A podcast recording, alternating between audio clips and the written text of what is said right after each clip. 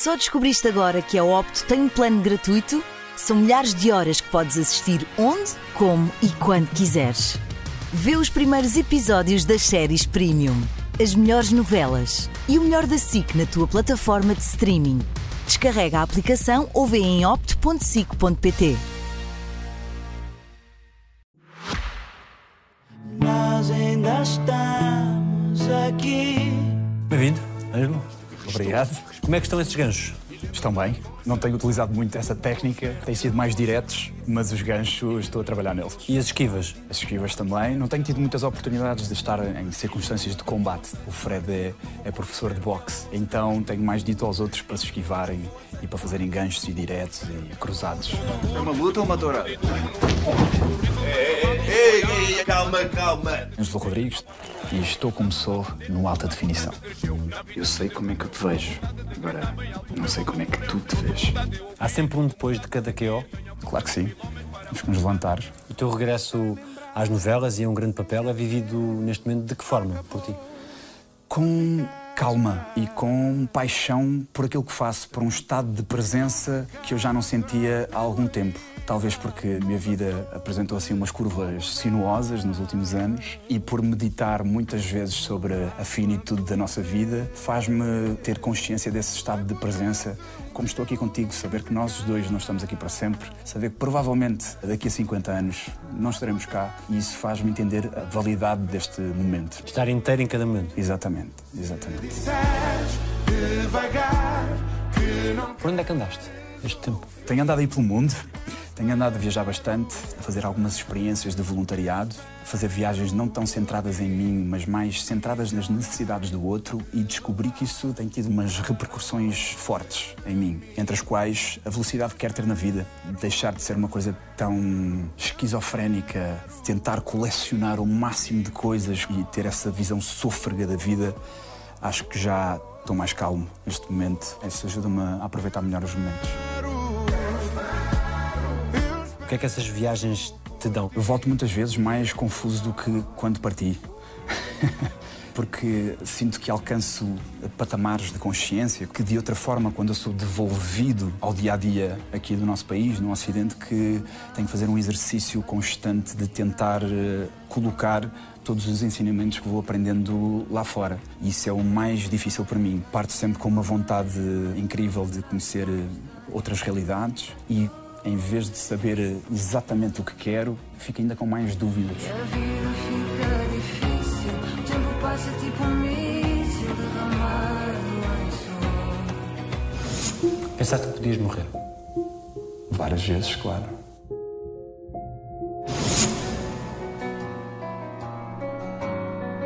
Tu pareces ter pressa conhecer tudo o que há para conhecer. A, a vida teve um volte-face, não é? Então eu percebi, à semelhança do que diria eh, Confúcio, um professor chinês, que nós temos duas vidas e a segunda vida começa a partir do momento em que percebemos que temos uma. Não tenho outra forma de te dizer que eu sinto isso mesmo na pele. Essa urgência tem muito que ver com a quantidade de coisas que eu quero fazer na vida e que, infelizmente, não vou ter tempo para fazê-las todas. Portanto, pá, estou a chegar à conclusão que estou um bocado sôfrego, afinal.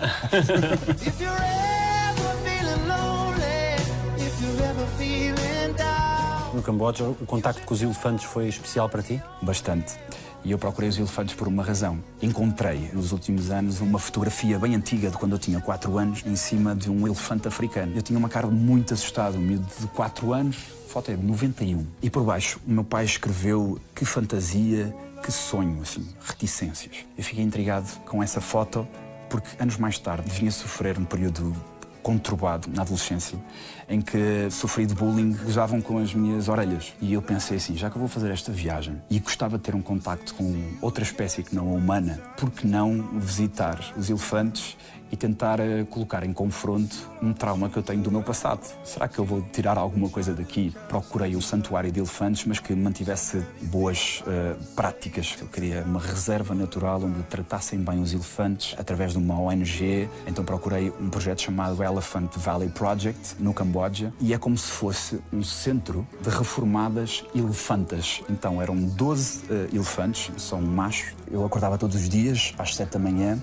E o meu trabalho era ser assistente de Mahut, é como eles chamam um cuidador de elefantes. Uma vez por semana fazia medições corporais, por exemplo, ver qual é o perímetro da barriga, ver se tem alguma infecção no ouvido e ajudar também a recolher eh, batata doce, bananas, canas de açúcar, porque eles tinham que comer cerca de 200 quilos por eh, dia. Então o meu trabalho era acompanhá-los e garantir que eles estavam a comer e a ser bem alimentados.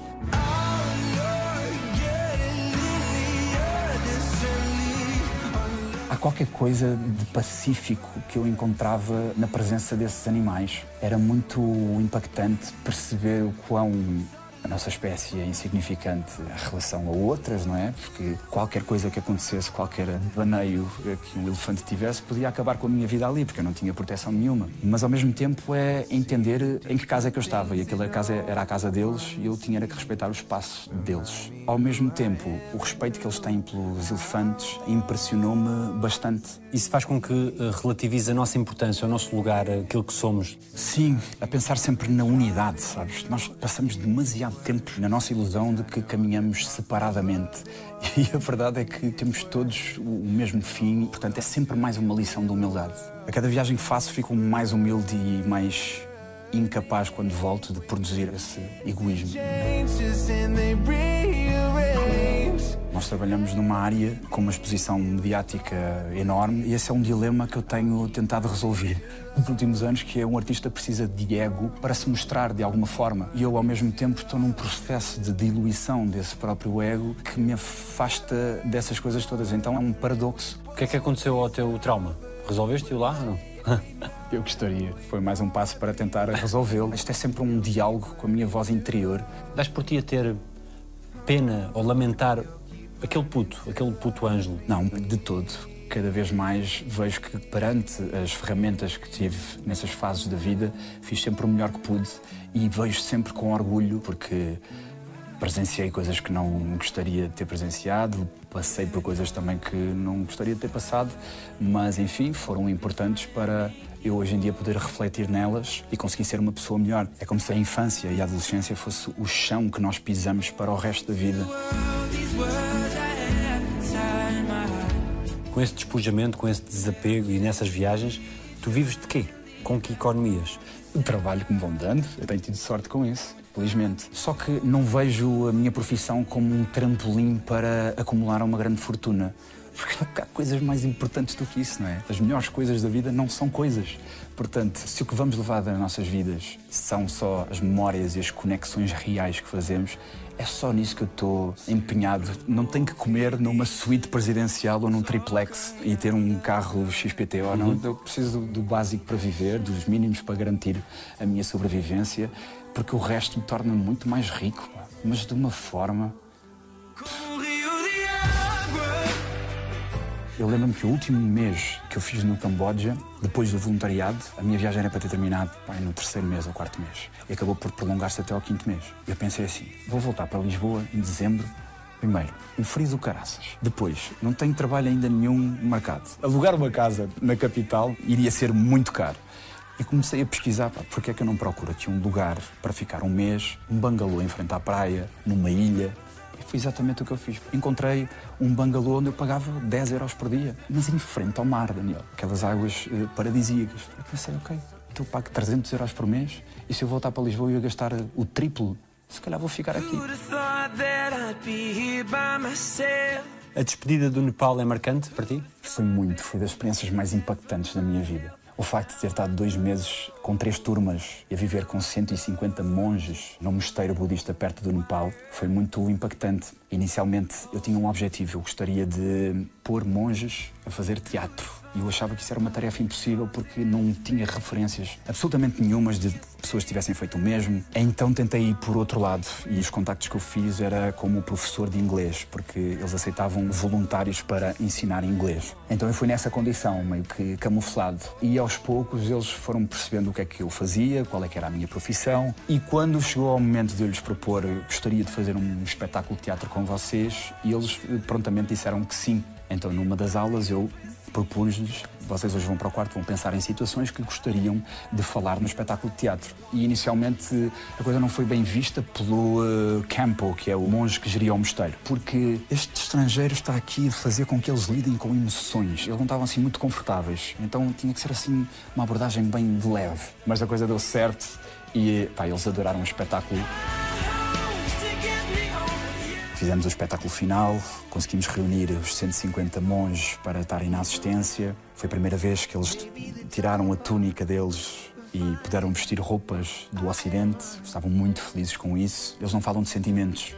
E então chegou esta pessoa do outro lado do mundo para pô-los a tocarem Uh, uns nos outros. Por exemplo, um põe uma venda e o outro fica só a tocar na cara e a perceber como é que é a textura da cara. Isso para eles no início era muito. Quero fazer isto. É um mistério exclusivamente masculino, então isso é uma afronta à masculinidade deles. E no final, eles escreveram uma quantidade de cartas que eu sabia que não podia ler à frente deles. Fui para o quarto no último dia para ler essas cartas. Ai, as coisas que eles diziam são tão impactantes que depois dessa experiência me fizeram crer que eu poderia torcer porque já tinha a minha missão feita neste lugar, porque sinto-me valioso de uma forma que de aqui não me sentiria. E não me sinto mais um. Sinto realmente que as pessoas me veem como eu sou, em vez de andarmos aqui distraídos como todos andamos aqui e a fingir que nos ouvimos uns aos outros ou quando perguntamos se está tudo bem, não estamos realmente interessados no que o outro está a dizer. E lá não havia tempo para isso. Há tempo para olhar pelo outro.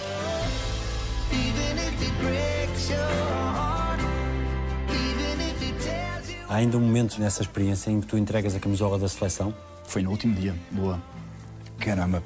Sabes que essa camisola da seleção tem uma história, porque quando eu fiquei em coma, depois precisei de fazer fisioterapia quando saí uh, do hospital, dois meses depois de internamento. A Federação Portuguesa de Futebol predispôs-se a ajudar-me com todos os tratamentos que fossem necessários. E foi aí que entrou o mago da minha recuperação, chamado António Gaspar, e a par desse brinde que tive, uh, ofereceram uma t-shirt da seleção com o meu nome. Então eu achei que para fechar este ciclo deveria levar a camisola comigo para esta experiência do Nepal e no último dia foi uma feliz coincidência porque não sabia que eles eram tão aficionados por uh, futebol, portanto também lá o Cristiano Ronaldo foi um ótimo cartão de visita porque toda a gente o conhecia, não é? Então dei-lhes a t-shirt no final como símbolo de fechar um ciclo. Eu já estava a viajar há uns 3 ou 4 meses, a t-shirt nunca saiu da mochila e serviu só para esse momento para deixar lá. Foi uma passagem de testemunho.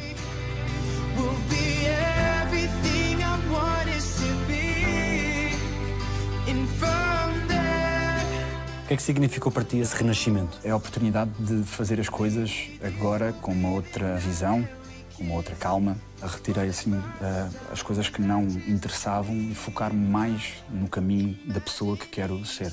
Pensaste que podias morrer? Várias vezes, claro.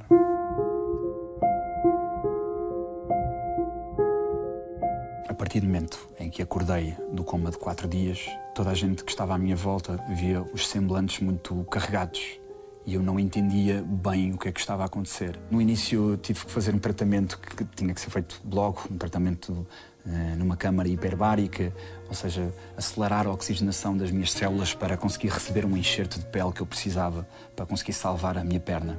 Todo esse processo foi muito violento nas primeiras semanas. Entendia pelo semblante das pessoas que a coisa não estava, não estava famosa. E via pela cara dos enfermeiros e pela cara dos auxiliares de, de enfermagem ah, que a coisa era, era séria. O limiar da dignidade humana que eu senti lá, e lembro-me perfeitamente desses momentos, Daniel, como, por exemplo, fazer a minha higiene pessoal as primeiras semanas pós-coma. Não tinha autonomia absolutamente nenhuma e então tinha sempre duas pessoas, duas mulheres ou dois homens, a tratar da minha higiene pessoal. Portanto, estava ligado, por um lado, com uma algália na uretra e, por outro lado, fazia as minhas necessidades, mas tinham que limpar o meu corpo. Sentia-me hum, hum, eh, como se fosse um verme, não é? Isso era, era, era, era esmagador para mim, estar nessa posição. Tipo, como, como assim chegar a esta idade e não ter autonomia absolutamente nenhuma? Ou depois, quando me iam dar banho, tinham que lavar tudo, não é? Com esponja. E lembro perfeitamente do momento em que um enfermeiro, o, Manuel Galhardas, depois de umas semanas em que eu, tinha sempre que me concentrar bastante para não desabar emocionalmente naquela coisa de não conseguir mesmo lavar o meu corpo e não conseguir fazer absolutamente nada. Tinha que fazer tudo por mim. Recordo o momento em que eh, o Manel me deu a esponja para eu me limpar pela primeira vez. E dito isto, esta distância parece uma coisa ridícula, mas aquilo naquele momento, o meu universo inteiro estava concentrado naquela tarefa. E aquilo era o trampolim, o início da minha recuperação. O recuperar da minha dignidade e o avançar para depois para a recuperação. Could you take my place instead here? Foste tu que procuraste dar ânimo às pessoas que estavam mais pessimistas? Devo dizer que nas visitas as pessoas tinham sempre esse cuidado de não passar essa negatividade, porque eu entendia que todo esse clima negativo já gravitava ali à, à volta do hospital e na imprensa, portanto sentia que, como estavam preocupados com o meu bem-estar emocional, as pessoas preocupavam-se em ter sempre um sorriso na cara ou pelo menos dizer coisas positivas. Nas duas primeiras semanas fui proibido de aceder a telemóveis e a revistas, até, por exemplo, a televisão. Se estava a dar um programa da manhã, os enfermeiros vinham logo lá a desligar porque ficavam com medo que se falasse alguma coisa de mim e aquilo tivesse repercussões no meu ânimo e tal. Passado essas duas semanas, foi-me dada a possibilidade de ter de volta os meus aparelhos. E eu decidi que não o queria fazer. Portanto, durante o período de internamento, portanto, durante esses dois meses, não vi absolutamente nada do que foi escrito e do que foi dito, só quando saí do hospital. E aconteceu uma coisa caricata, curiosa, que é como se eu assistisse ao meu funeral digitalmente. Quando uma pessoa falece, muitas pessoas escrevem pô, uma boa experiência que teve com essa pessoa e tal. A notícia da minha morte apareceu eventualmente, ah, no período em que eu tive internado. Felizmente deu certo. Mas quando eu saí, eu pude ver essas mensagens, esses pêsames. Então é como se eu assistisse ao meu funeral digital. E como se eu tivesse um spoiler do que vai acontecer quando de facto morrer. Que é que foi o mais duro de tudo para ti? sentir-me completamente desventrado na minha intimidade. Ah, Daniel, considera-me um gajo obstinado que só quer é fazer bem as coisas. Que estou numa constante pulsão ah, entre esconder-me e comunicar.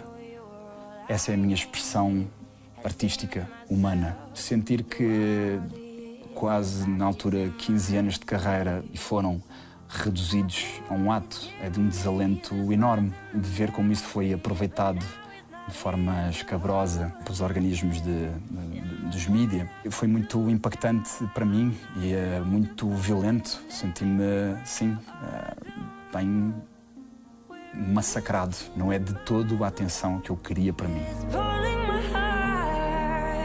Se parte das minhas atitudes ou trabalhos ou entrevistas ou o caminho todo que eu fiz até aqui me colocou neste lugar onde me julgaram, onde disseram comentários em, em relação a uma coisa que fiz, se foi tudo reduzido a isso, então provavelmente eu tenho que ficar mais resguardado ou hum, tenho que mostrar menos e ficar mais na minha, porque sim, era um lugar que eu não queria estar e não quero, mas infelizmente aconteceu. Eh, não posso fazer esse momento, portanto é apanhar os cacos no chão e tentar eh, colar-me outra vez. E hoje, como sentes que olham para ti, como é que tu vives hoje com isso? Com esse episódio tão traumático? Depende das abordagens, porque há, há pessoas que só me conheceram através desse incidente, portanto eh, eu continuarei a ser só isso, eh, independentemente do que eu faça, porque não seguem o que eu faço. Por outro lado, há as pessoas que percebem eh, o caminho que fiz e a luta que encetei nestes últimos anos, portanto são palavras de incentivo e galvanizadoras. Passaram quatro anos, não é? E ainda há muitas pessoas que me abordam a falar disso. E por mais que seja uma coisa que eu já tenho ultrapassado, em cada abordagem que me fazem com esse teor, eu volto outra vez àquele lugar. Não é uma coisa que me agrade muito, mas eu sei que vem de um bom fundo quando me abordam. Portanto, é, faz parte do jogo.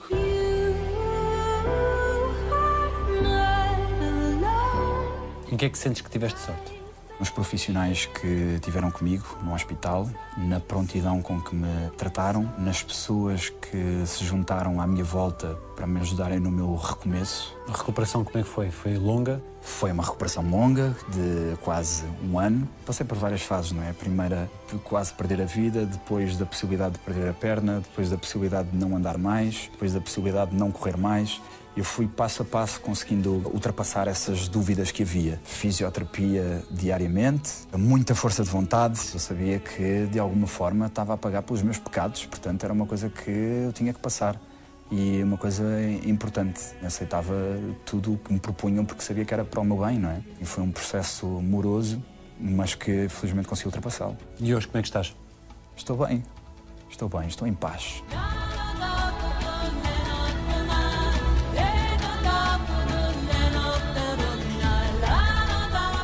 Ainda tens que fazer algum tipo de exercício? Não, estou completamente funcional. Felizmente consegui recuperar a 100%. Há a possibilidade de ter que fazer uma outra cirurgia, mas é uma questão mais estética, porque a cicatriz que eu tenho tem uma extensão de 90 centímetros, que é praticamente metade do meu corpo. E como o meu corpo foi aberto de uma vez só, há zonas em que existem algumas depressões, estão assim meio irregulares. Então estas operações todas que eu vim fazendo pós-internamento foi para melhorar essas questões e tratar de várias partes da perna. Portanto, é possível que eu tenha que vir a fazer mais uma. É sempre muito chato, porque é uma montanha russa uh, chata de se atravessar, porque é todo o processo de fazer mais uma anestesia geral, ser operado. Foram muitas operações, não é? Sim, foram 12 até agora, 7 no hospital e depois 5 fora. Os altos e baixos, não é? Porque depois, inevitavelmente, acabo por eh, perder peso e ficar em casa mais dois meses. E é todo o processo de reconstituição da minha autoestima. Os dois anos seguintes pós-internamento, pós-hospital, foram complicados. O que é que foi mais difícil?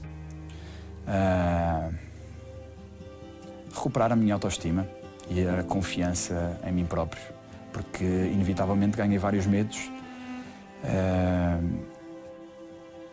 e ah, o objetivo era conseguir não é, acalmar essas, essas vozes do interior, esses fantasmas que nos perseguem constantemente. Um fantasma de culpa? Não culpa de ser insuficiente. E a tua busca é muito para colmatar essa suposta insuficiência? Sim, calculo que sim. Essa coisa de estar constantemente à procura do meu valor, de entender o que é que realmente valho. É o síndrome de impostor, não é? De sentir que faço as coisas, mas não mereço bem o que vem depois. Não consigo receber um elogio, é uma estupidez. Com mais facilidade damos importância a um insulto do que uma palavra elogiosa. É como se eu tivesse um filtro para qualquer coisa que me escrevam ou digam. Eu não consigo processar simplesmente quando é uma palavra elogiosa. É uma coisa que eu preciso de resolver em mim.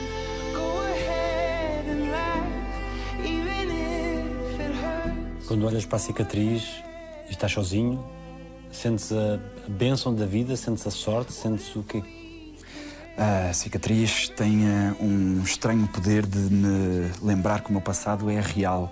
Então eu tenho um orgulho, tenho mesmo orgulho. Eu gosto mesmo da marca com que fiquei depois do acidente, porque é isso. É, eu já estive aqui. Lembro-me todos os episódios que passei. E, portanto, quando eu estiver em baixo, lembrar-me sempre de que eu já estive lá em baixo. Portanto, nada há de ser tão mau como o que aconteceu. As viagens que fizeste depois disso também te ajudaram a recentrar-te e a, a sair de todo o barulho? As viagens começam sempre com uma certa fuga aos condicionalismos sociais, também, no meu caso, a uma exposição mediática que tinha uma conotação que eu queria fugir. E então senti, durante uma boa parte de tempo, que Portugal era um pouco claustrofóbico para mim porque precisava de espaço para me reconstruir sozinho, poder eh, lamber as feridas sozinho, fazer essa psicanálise comigo.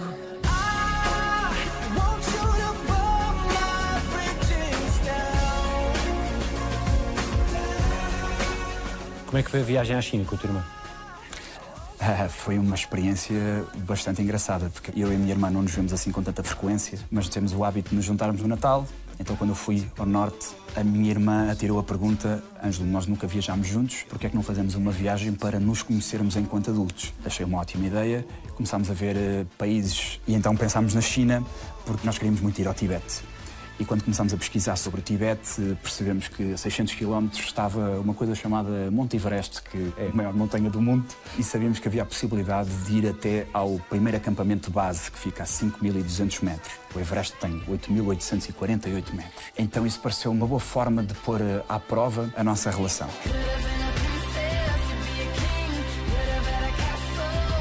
Começámos em Beijing, mas a real viagem começou através de uma viagem de comboio que parte de Xangai até Lhasa, que é a capital do Tibete, que é uma viagem de 48 horas sem paragens. E é ótimo porque é uma viagem que começa nos 0 graus, em Xangai, e aos poucos a altitude vai subindo até chegar aos 2 ou 3 mil eh, em Lhasa. E foi uma série de peripécias que aconteceram num mês de viagem com a minha irmã, que foi bastante especial. Somos personalidades diferentes, havia sempre uma discussão semanal, mas foi bom para termos um outro entendimento como irmãos e adultos.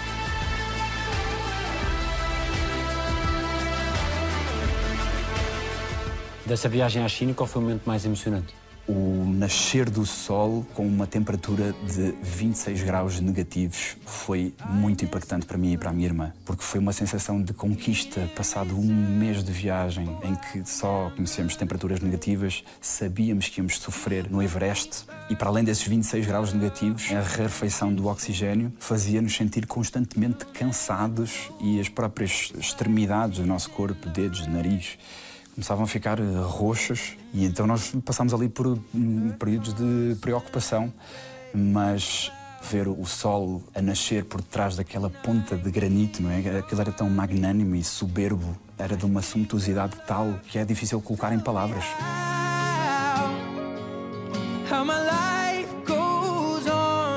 Há muitos períodos de silêncio nessas viagens. Muitos, muitos. São autênticas aulas de psicanálise, porque muitas das viagens que faço são sozinho. A última viagem que fiz foi durante cinco meses, em que eu tive acompanhado que três semanas. O resto foram viagens solitárias de autoconhecimento, Ainda há muitas coisas para resolver em ti ou há cada vez menos? cada vez mais, porque a partir do momento em que se tapa um buraco, aparece outro, não é? E sempre que tentamos tapar um buraquinho, aparece uma outra questão e uma outra questão. Mas acho que é isso que é viver, não é? Nós irmos desbloqueando e eh, desatando alguns nós para ver se chegamos a algum lado. Eu só quero a vida, a vida para ti. Da Amazónia trouxeste o quê de aprendizagem? Quando estive lá em 2016, propus-me a fazer uma experiência de sobrevivência com o Paulo Vintém, que veio comigo. Nós não sabíamos que íamos ter contacto com uma tribo indígena. O contacto com essa tribo foi muito impactante, porque fez-me entender o verdadeiro lugar da natureza. Fez-me ah, entrar em simbiose com o mundo à minha volta de uma outra forma que nunca tinha estado antes. Também no Brasil viveste uma experiência de internacionalização profissional. Como é que correu? correu francamente bem.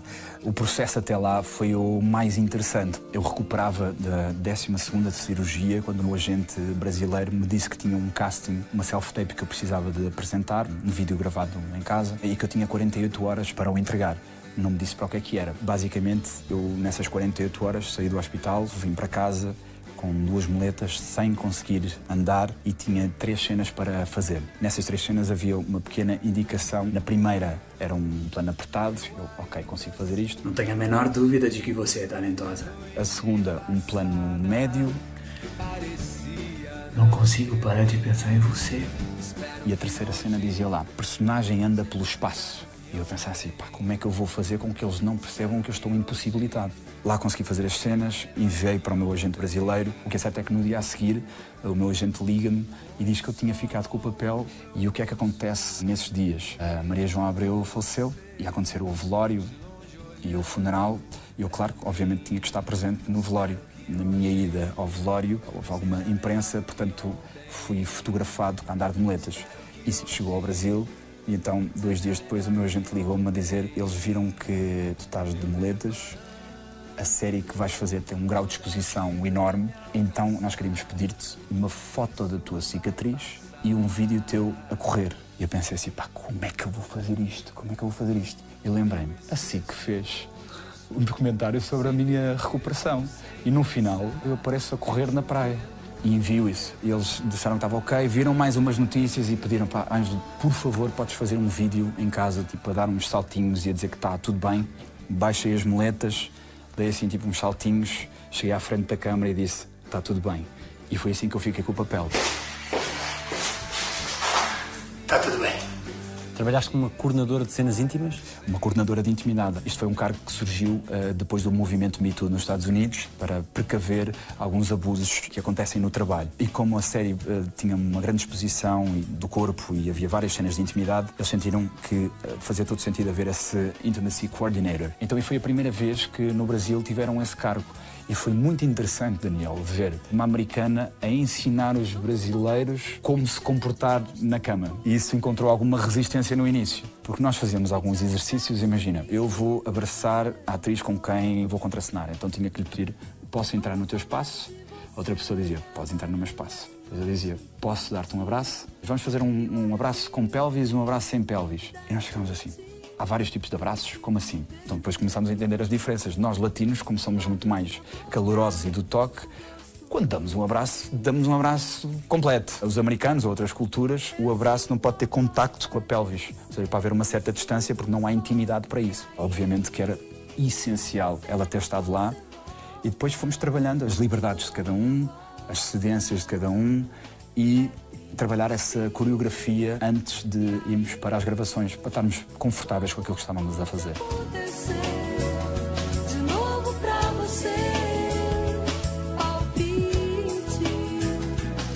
Aqui a preparação é mais no boxe?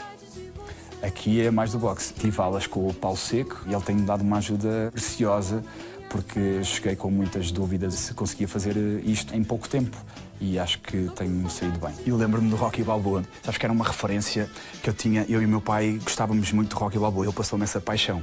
Portanto, quando aceitei fazer este papel, obviamente vieram bastantes memórias do meu passado e nós tínhamos um sonho que eu ainda não concretizei porque infelizmente ele já não está cá, que era em todos os filmes do Rocky, ele fazia sempre uma corrida pela cidade de Filadélfia até subir a escadaria de Filadélfia, chegar lá acima e fazer um, um sinal assim de, de vitória. E eu tinha esse sonho com o meu pai de fazer essa corrida e subir essa escadaria. Não consegui concretizar esse desejo, mas tenho muita vontade de o fazer em honra ao meu pai. Voltar a trabalhar com colegas com quem já trabalhaste é um feliz reencontro? Completamente. É é uma das coisas que me motiva, para além da história, obviamente, e da composição da personagem, é trabalhar num ambiente saudável e com pessoas que gosto. Isso na SIC sempre aconteceu. Acordo sempre com muita vontade de vir trabalhar, precisamente porque são pessoas com quem me dou bem e gosto bastante. Obrigado. Mais uma vez. A perda da Maria João Abreu, que aconteceu em 2020, marcou-te de que forma? Ela que furou toda a segurança do hospital para te visitar, ela que foi sempre um apoio.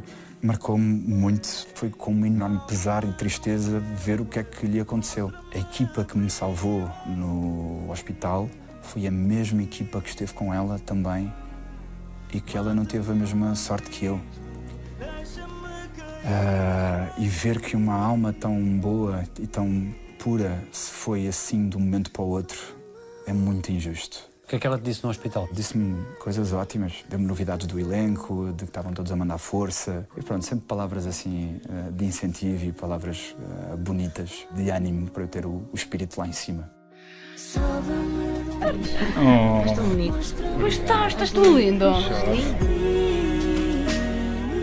A natureza responde a muitas das tuas perguntas, mais do que as pessoas? Algumas, não é? Porque eu preciso da convivência humana para amadurecer algumas coisas que penso sozinho, não é? Acho que as coisas se complementam, não é? Por um lado, procurar a companhia para colmatar o tédio da solidão, mas ao mesmo tempo não sentir-me sufocado com a companhia e procurar esses lugares sozinho. Escreveste sobre o Alasca que gostas do lado cruel que a natureza também tem. Em que medida é que te atrai esse lado? Tudo o que me põe em contacto com a minha insignificância. E a experiência que eu tive no Alasca, perante uma natureza tão inóspita. Eu fui com o Pedro Sousa e acampámos durante 15 dias. E eh, tínhamos que fazer longas distâncias de carro e passávamos por várias autoestradas onde víamos glaciares gigantescos e planícies e montanhas enormes. E numa viagem de 3 ou 4 horas, nós começávamos a viagem a dizer: Olha que incrível, brutal, espetacular. Passado 20 minutos, perdíamos os adjetivos, porque era completamente embasbacante a insignificância que nós sentíamos perante uma coisa que é tão grande. E é mais um banho de humildade. És hoje um homem mais feliz do que alguma vez foste? Procuro ser, mas procuro não estar eh, obcecado com essa busca pela felicidade. Sei que essas experiências que vou tendo me vão enriquecendo como pessoa e que isso será o combustível para a minha felicidade. De que é que mais te orgulhas do teu percurso? A forma como tenho ultrapassado as adversidades. Orgulho-me de ter hum, a clarividência de conseguir ultrapassar essas adversidades com alguma inteligência. De que é que já desististe? de pessoas negativas, de pessoas tóxicas. Consigo olhar hoje para a minha vida como se conseguisse é, selecionar exatamente o que deixo entrar. E tenho cada vez mais essa percepção e essa capacidade de perceber à distância o que é que uma pessoa me vai trazer. O que é que já fizeste pela última vez? Bom, não me poria na mesma situação que me levou à minha quase morte, portanto, isso provavelmente não voltaria a fazer. E se tivesses a hipótese de fazer o que quisesses, o que é que farias? Agora, hoje. Eu ia viajar, Daniel. Porra, bora, bora dar a volta ao mundo. Quero dar... Estou há anos a dizer isso. Quero dar uma volta ao mundo e ainda não consegui.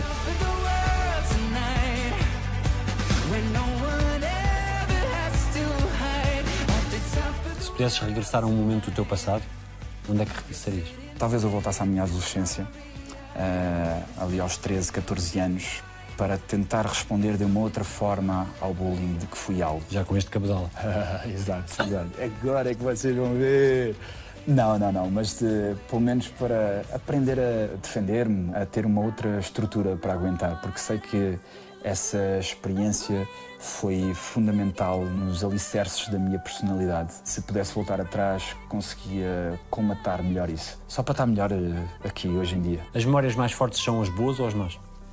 As boas, as boas sempre. Tenho muitas boas memórias, mesmo com relações passadas e isso tento sempre ah, olhar pelo lado positivo do que essa pessoa me trouxe na vida. Qual foi o pior dia da tua vida?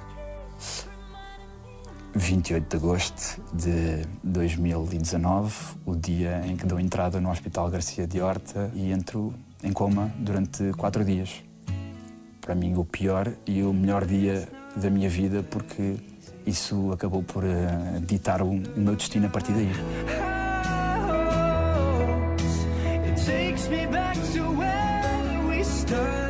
Qual foi a melhor manifestação de amor que tiveram para contigo? Bem, foram tantas, sei lá, cartas que me escreveram, ah, pessoas que vinham visitar ao centro de fisioterapia, me vinham esperar porque viajaram de uma parte de Portugal para me dar força. Foram muitas nesse período. E encontrei ali um mundo de amor que até então não conhecia. Por isso é que eu vivia na idade do gelo. Eh, e foi preciso esse amor para me aquecer um pouco, ou para derreter um pouco esse gelo. Com o tempo gostas mais de menos pessoas ou menos de mais pessoas? Gosto mais de menos pessoas. A vida vai sendo esse funil, não é? As relações duradouras e as grandes amizades, elas nascem geralmente em períodos primários da vida, ou seja, na adolescência, porque temos muito tempo livre e temos muito tempo para sentir tudo e poucas responsabilidades. E depois na vida adulta, algumas pessoas vão ficando pelo caminho e vão ficando só as que importam. Temos mais dificuldade em manter relações na nossa vida adulta porque a nossa vida é muito ocupada e, portanto, quem vai ficando é porque realmente merece estar. O que é que tens mais medo de perder? A vida. Não quero, não, não quero perder a vida agora. Não, não me apetece nada, pá. Ainda por cima estou a fazer uma novela agora, Daniel. Falecer agora era uma coisa que não está nos meus planos.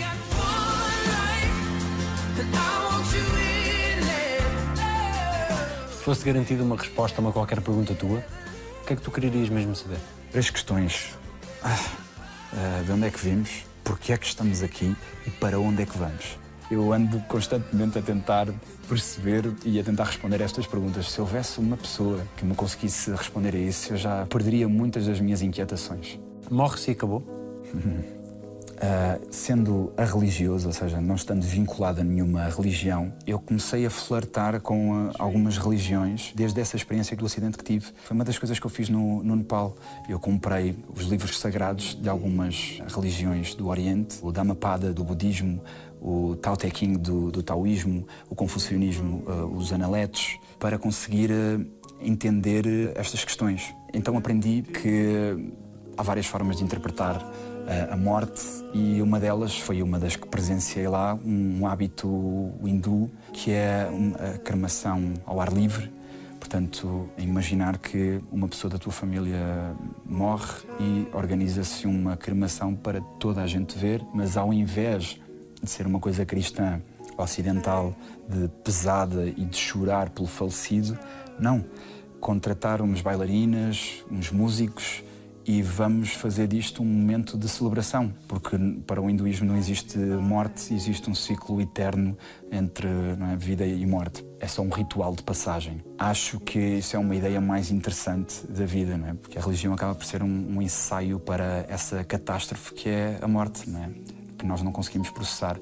Por isso, quero acreditar que existe mais alguma coisa. Sentes aqueles que partiram? Gostaria de sentir mais. Eu tenho alguns bloqueios e a forma como uh, processo a morte ainda é uma coisa que é muito presente e que eu preciso de resolver. Percebi que fui lidando com a morte várias vezes durante a minha vida. Já não tenho avós, perdi o meu pai, perdi o meu irmão. E são coisas muito impactantes e talvez por uma questão de sobrevivência, sinto que não consegui processar ainda essas mortes. Portanto, é um tema muito sensível, mas sinto-as, mas não de forma tão presente quanto gostaria.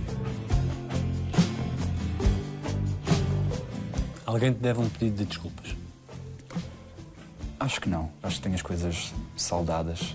E se alguém tiver alguma coisa para dizer, que venha eh, falar, porque sinto que ah, deixei tudo falado. Próxima viagem será onde? Uma viagem que gostaria de fazer, mas esse país agora está em guerra. Gostava de fazer a viagem do comboio transsiberiano, que começa em São Petersburgo e depois há duas rotas. Uma delas termina em Pequim e a outra atravessa, acho que durante 12 dias, a Rússia inteira, passa pela Sibéria e termina numa cidade chamada Vladivostok. Eu quero fazer essa viagem e, e depois talvez ir eh, ao Japão.